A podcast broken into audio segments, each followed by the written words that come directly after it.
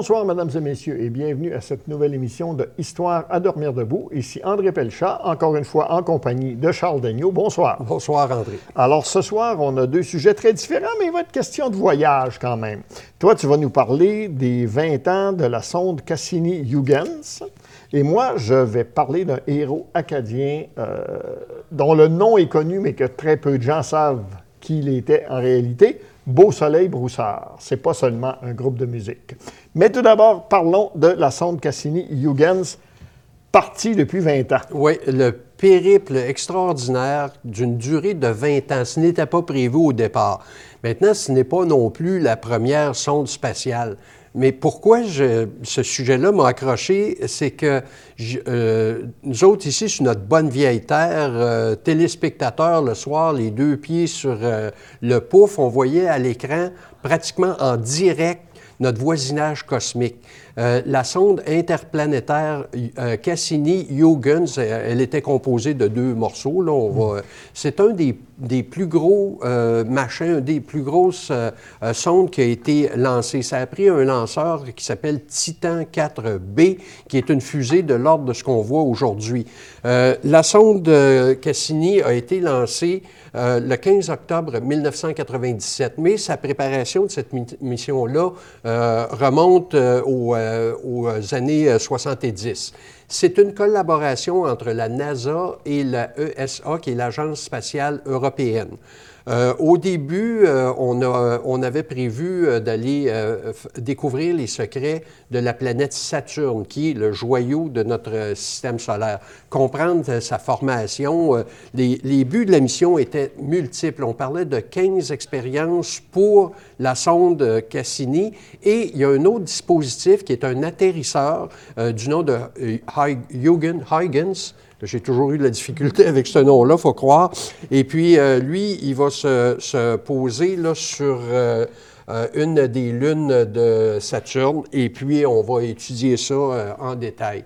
Mais ce qui est fascinant, en tout cas pourquoi que le sujet m'a accroché moi-même, c'est de faire du tourisme interplanétaire. Là, on parle de notre système solaire on voit, on entend parler régulièrement de la planète Mars, qui est euh, qualifiée d'une planète intérieure, c'est-à-dire euh, la Terre, après ça on a Mars, puis là il va y avoir une énorme distance avant Jupiter, qui est la première planète euh, qu'on qualifie d'extérieure.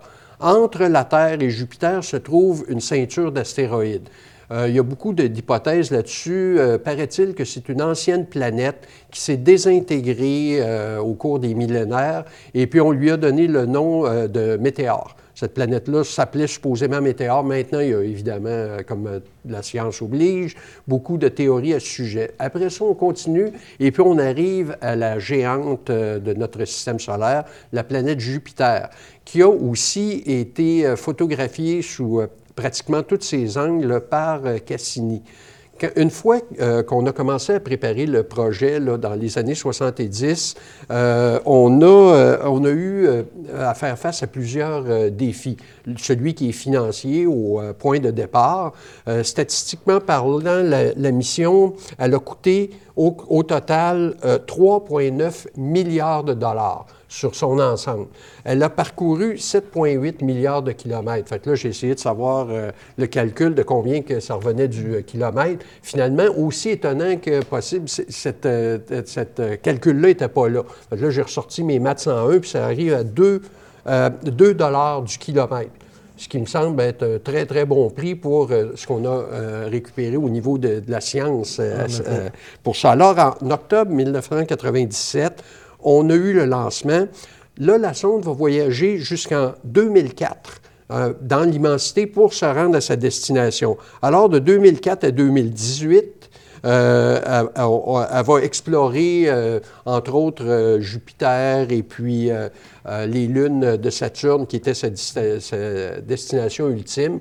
Pendant ce temps-là, il y avait une autre sonde de New Horizons qui, elle, se dirige vers la frontière extrême du système solaire, c'est-à-dire Pluton, qui était, avant ça, était une planète, mais qui a été euh, démodée au nom de, de planétoïde. Et puis après ça, plus loin encore les, nuages de Oort. Puis là, on a commencé d'ailleurs depuis 2015 à recevoir des images du fin fond de notre système solaire.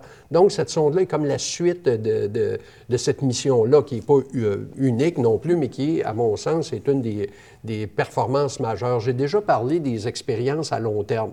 Euh, il y a une expérience, par exemple, sur la viscosité euh, d'une substance qui dure depuis le 19e siècle. Là. pas terminée encore. Là, quand on parle de, de 20 ans, on s'associe un peu au temps cosmique. D'ailleurs, la sonde Cassini, parmi une des 15 expériences scientifiques euh, qui ont été réalisées, qui ont toutes été un succès, soit dit en passant, on allait calculer ou démontrer une partie de la théorie de la relativité de Albert Einstein. Alors, euh, si on prend comme le Soleil, qui est une masse énorme, elle déforme non seulement l'espace par la gravitation, mais le temps aussi. Donc, le délai de communication entre une sonde et la Terre, si elle est déformée par le Soleil, le temps ralentit. Donc, on va pouvoir calculer exactement euh, la, déformation de ça. Et la théorie a vraiment été prouvée. D'ailleurs, on a encore élaboré plus là-dessus. On est en train de découvrir des principes de base d'une théorie universelle. C'est pas en restant sur euh, la Terre assis euh, dans un laboratoire qu'on va faire ça. Ça prend des engins pour y aller, dont Cassini, euh, qui pesait 7 tonnes, qui était quand même un des plus gros, euh, des plus grosses sondes qui ont été envoyées. Parce qu'il faut comprendre que certains de ces phénomènes-là ne sont pas perceptibles à notre Exactement. Exactement. Il faut voir des, avoir des distances énormes et des temps, des délais, pour pouvoir se rendre compte de, pour que ça apparaisse. Exactement. Et puis c'est pour ça qu'au cours des années, euh, toutes ces théories-là sont contestées parce qu'elles ne sont pas démontrables d'une autre façon que d'y aller finalement. Euh, c'est l'aventure de la science. Si on voulait, euh, par, exemple, prendre de l'humanité euh, la caractéristique principale qui nous amène où on est, c'est carrément la curiosité curiosité sur notre espèce, mais aussi curiosité sur l'univers. Depuis que l'humain a regardé les premières étoiles, qu'on se pose des questions. Et puis là, ben, dans le confort de notre foyer, on commence à avoir des réponses pour ceux que ça intéresse, évidemment.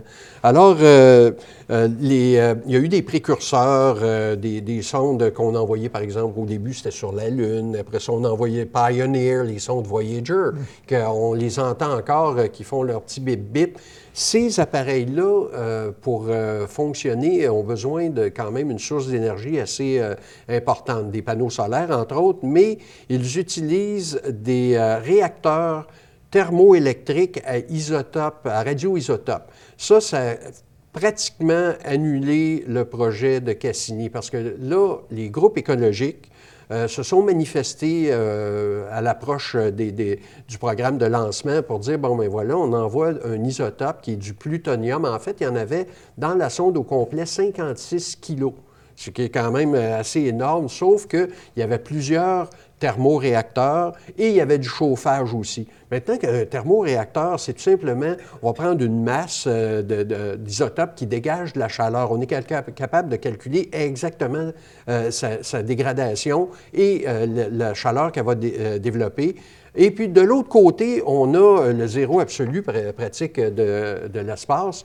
Ça fonctionne sur le même principe qu'une thermopompe la différence de chaleur euh, produisant avec un thermocouple de l'électricité. Et puis là, ça a permis euh, de prolonger la mission qui a été prolongée deux fois parce qu'au départ, euh, elle devait durer quatre ans. Et puis après ça, en, en 2008, en 2010, on a décidé de prolonger euh, euh, la, mission. Et puis de 2010 à 2017, euh, quand elle a terminé dans une apogée extraordinaire. Parmi les, expériences, il y avait un, orbiteur du nom de, de, de qui va être en orbite autour d'une des lunes de Saturne, puis qui va atterrir dessus et puis euh, euh, qui va envoyer des données euh, pendant bien des années encore, parce que c'est des appareils qui sont vraiment conçus, la somme de recherche, d'ingénierie, de développement qui vont dans ces appareils-là. On se pose la question quelquefois avec tous les, problèmes écologiques qu'on a aujourd'hui, pourquoi envoyer des sondes spatiales, aller voir qu'est-ce qui se passe sur Saturne? En fait, euh, c'est plus on en connaît sur l'évolution des planètes. Comme euh, prenons euh, Jupiter, que tout le monde connaît, il y a une tempête sur Jupiter qui dure depuis plus de 300 ans.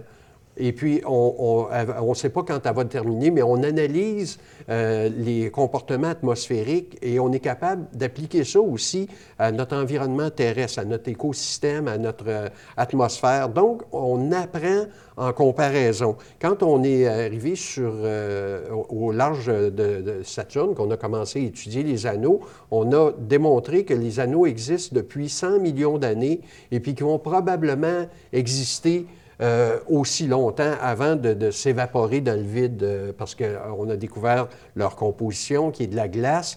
On a découvert que Saturne a 62 lunes, et puis il y a des lunes qui sont, portent le nom poétique de lunes bergères, parce que leur orbite circulaire autour de Saturne et puis leur force gravitationnelle maintient des particules de glace pour former les anneaux à la même façon qu'un berger puis son chien va euh, contenir un troupeau. Donc, euh, on les a appelés lunes bergères. Aussi, parmi toutes les lunes de Jupiter, on en a exploré plusieurs. Là, je ne donne pas de nom parce que... Euh, et, 62, c'est Cérès, Callisto, et de suite. Puis là, on a découvert deux planètes qui ont sans doute des océans en dessous d'une couche de glace. Et là, ça l'a amené un autre facteur, parce que là, on a une sonde qui est munie d'isotopes radioactifs, entre autres, et puis qui est en orbite dans un système qui est encore vierge. Et puis, euh, c'est là qu'on a décidé, pour conclure la mission euh, Cassini après 20 ans, de plonger la sonde dans euh, l'atmosphère, ni plus ni moins de la sphère écrasée sur Saturne, pour éviter la contamination de monde qu'on va aller explorer. Déjà, euh, les prochaines sondes sont en préparation. On voit qu'il y a beaucoup aussi de développement au niveau des lanceurs américains. On a des compagnies privées maintenant qui sont dans le décor, entre autres. Euh, et puis, euh, les prochaines sondes vont être submersibles, vont aller explorer des océans sur une autre planète. là, comme je reviens toujours à, cette fascination-là qu'on a, l'humain, vis-à-vis de l'inconnu, bien, on, on y va, on met le pied là. Quand on découvre, euh, euh, par exemple, une nouvelle épave, on prend le Empress of Ireland euh, ici au Québec ou dans la mer Baltique où l'histoire de la marine ancienne a créé une multitude de naufrages. Maintenant, la téléprésence est la façon de faire. On envoie des ROV ou des véhicules commandés à distance.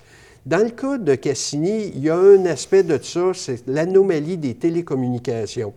Comme euh, euh, les États-Unis ont travaillé de concert avec l'agence européenne, euh, il y a eu un moment un flou au niveau des cahiers de charges pour l'atterrisseur Huygens. Et puis, la plage de fréquence utilisée ne correspondait pas. Donc, il y avait 90% des données qui se perdaient. Euh, c'était une catastrophe, mais on a été capable de remédier à ça en modifiant les trajectoires, en modifiant les vitesses, de sorte qu'on a pu rétablir la communication. Ça a été très complexe parce que là, il y a un décalage de 8 minutes et plus entre le signal et la réponse.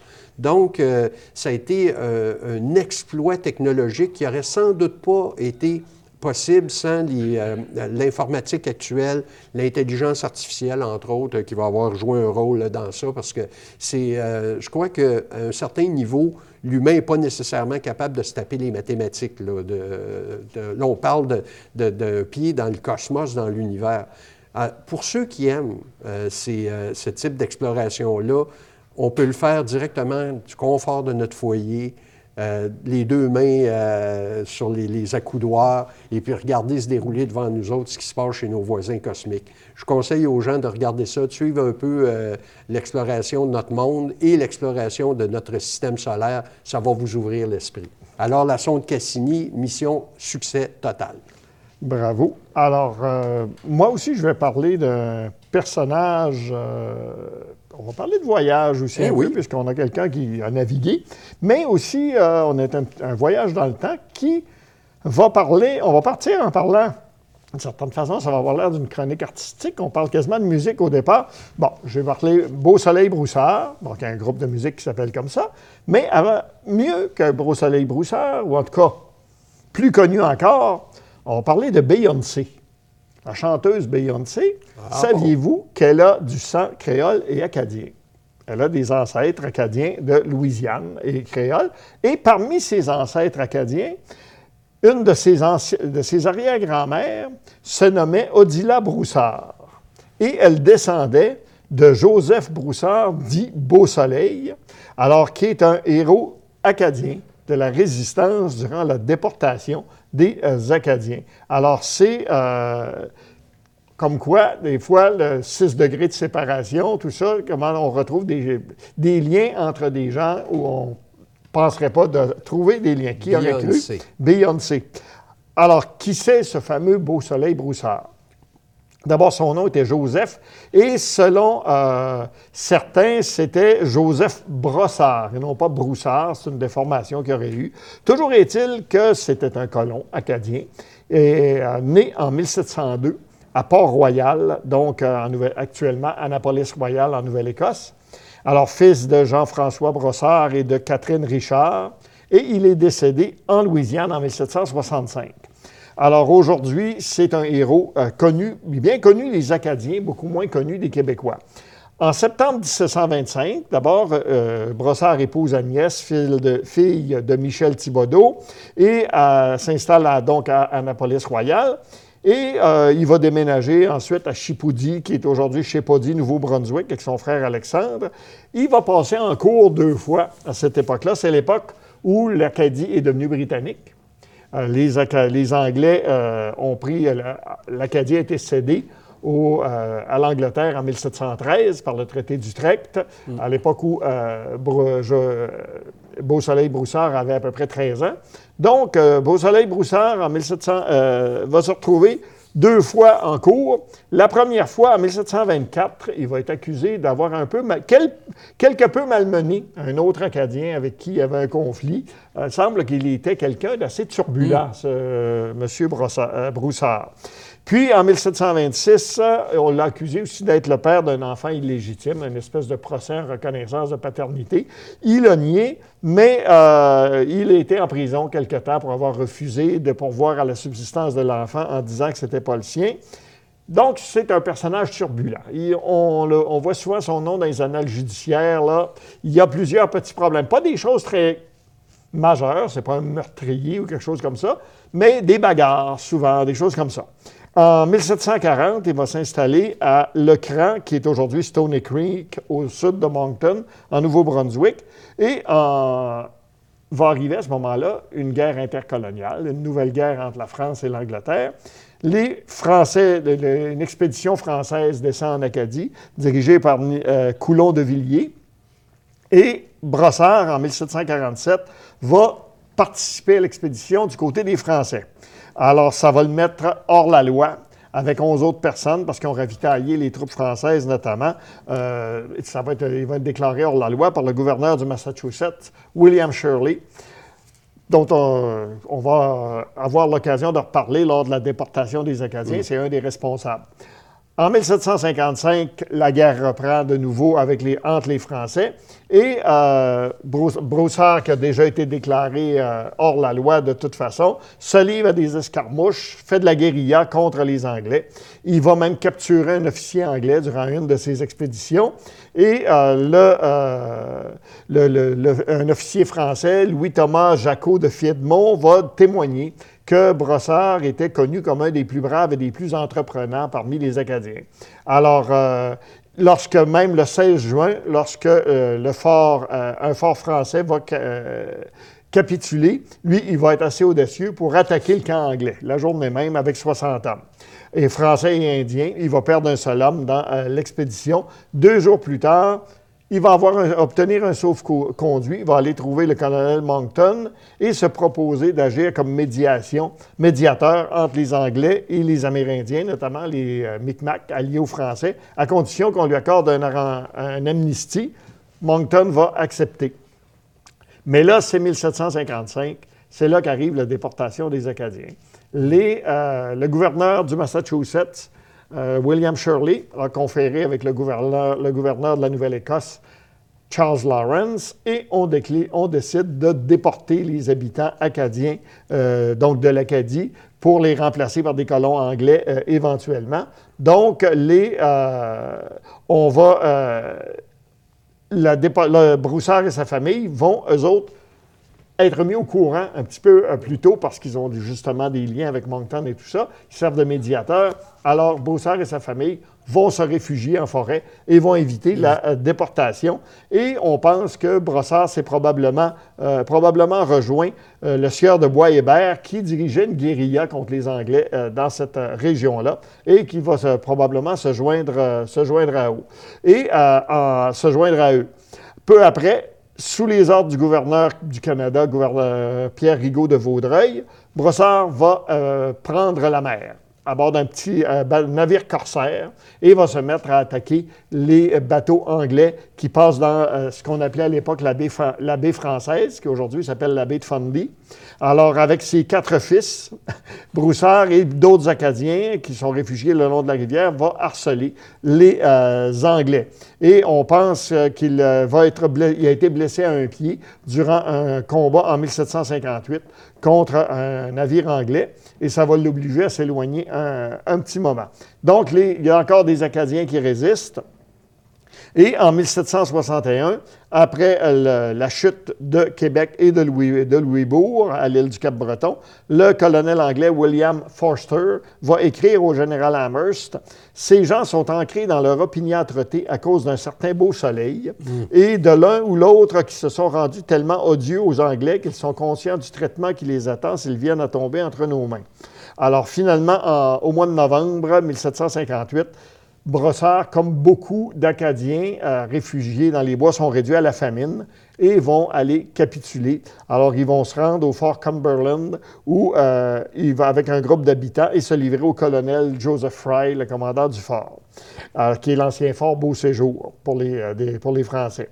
Alors, en octobre, ils vont, avec sa famille, être détenus à Windsor, en Nouvelle-Écosse, qui est aujourd'hui, qui était à l'époque le fort Edward et puis ensuite envoyés à Halifax, où ils vont être gardés en captivité jusqu'au traité de Paris en 1763, qui va mettre fin à la guerre. Alors, euh, plus tard dans l'année, on va arrêter Broussard de nouveau, parce qu'il va être relâché à la fin de la guerre, mais on va l'arrêter de nouveau à, à, donc à Windsor. Il va être trouvé en possession d'une lettre écrite par l'ambassadeur de France à Londres, dans laquelle les Acadiens sont sollicités pour se réfugier, se retirer en France, ceux qui, ceux qui hmm. peuvent. Alors, il va être amené à nouveau à Halifax devant le conseil du gouverneur et va être libéré seulement l'année suivante. Alors, c'est là qu'il va noliser une goélette et se rendre en France et recruter où il y a des Acadiens qui sont allés se réfugier effectivement et qui s'y trouvent pas très bien, très, très bien parce qu'il n'y a pas d'emploi pour eux. Les terres sont toutes prises. En plus, il y a euh, la hiérarchie, les nobles, euh, l'Église en France. On n'est pas habitué, les Acadiens ne sont pas habitués à ça. Ils sont habitués à une vie beaucoup plus indépendante. Alors, on va les euh, une goélette et convaincre d'autres Acadiens de venir avec lui et de s'en aller vers une colonie française, en l'occurrence Saint-Domingue, donc euh, Haïti actuelle, qui était une colonie française à l'époque. Mais là, le climat ne euh, leur convient pas du tout. Euh, il y a la, fièvre jaune qui sévit à Haïti. En plus, le gouverneur qui est de, Saint-Domingue les traite vraiment très mal, vont même les, les mettre aux travaux forcés à la construction d'une forteresse, etc.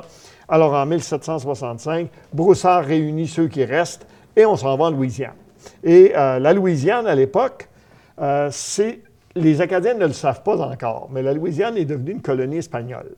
Parce que le roi a cédé, le roi de France a cédé la Louisiane en 1762 à l'Espagne par un traité secret signé à Fontainebleau en France, parce que la, la France avait sollicité l'Espagne à entrer en guerre contre l'Angleterre.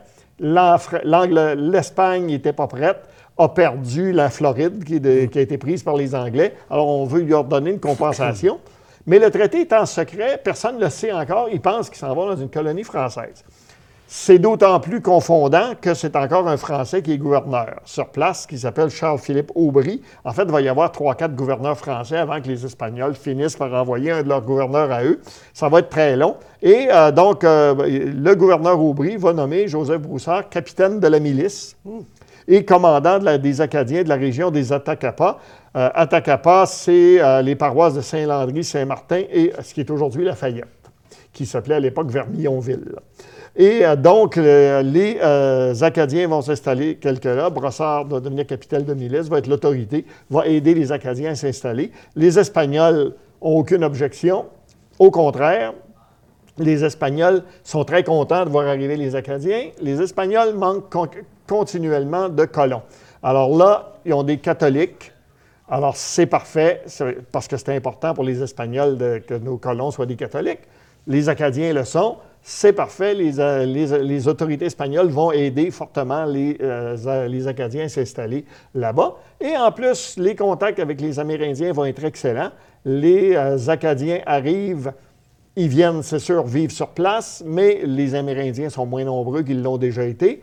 Il y a de la place pour tout le monde et les Indiens à Takapa, qui habitent la région des Bayous, vont être d'une grande aide aux, Acadiens pour euh, s'installer, pour apprendre à fonctionner dans l'environnement des bayous de la Louisiane. C'est là que les Acadiens de la Louisiane vont apprendre à naviguer dans les bayous, à, cha- à chasser, à pêcher, qu'est-ce qui se mange. C'est là qu'ils vont découvrir qu'on peut manger des écrevisses, entre autres. Et euh, c'est euh, c'est là que l'identité, finalement, des Cajuns de la Louisiane va se créer. Beau-Soleil Broussard va décéder en- dans la, en- à l'automne euh, 1765 et va être renommé à un endroit qu'on appelle le camp Beau-Soleil, près de la ville actuelle de Broussard, à quelques milles au sud de Lafayette. Alors, c'est ça, ce personnage, Beau-Soleil Broussard, un héros acadien qu'au Québec, on connaît à peu près pas. On connaît le nom à cause d'un groupe de musique et c'est tout. Mais c'est euh, un personnage qui vaut, dont, dont il vaut la peine d'entendre parler. Étrange que ce soit euh, l'Espagne qui ait si bien accueilli euh, les Acadiens comme ça, alors qu'ils étaient euh, méprisés autant par les Anglais, puis j'ai l'impression par les Français aussi. Mais après- C'est quand même, ça a pris l'Espagne pour les accueillir, Oui. puis qu'ils s'épanouissent finalement. C'est ça. Mais il faut dire que vers la fin du 18e siècle, l'Espagne a connu une espèce de regain euh, de vigueur. Et pour eux autres, la question religieuse était fondamentale. Les Acadiens étaient catholiques, c'était le principal. Et ça termine notre émission. On me fait signe. Alors, euh, mesdames et messieurs, bonsoir et à la semaine prochaine.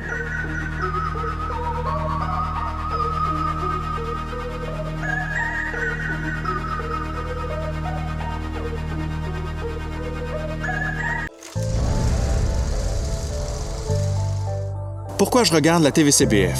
Parce qu'on nous parle de la culture et l'identité des bois francs. par segment de 15 ou 30 minutes.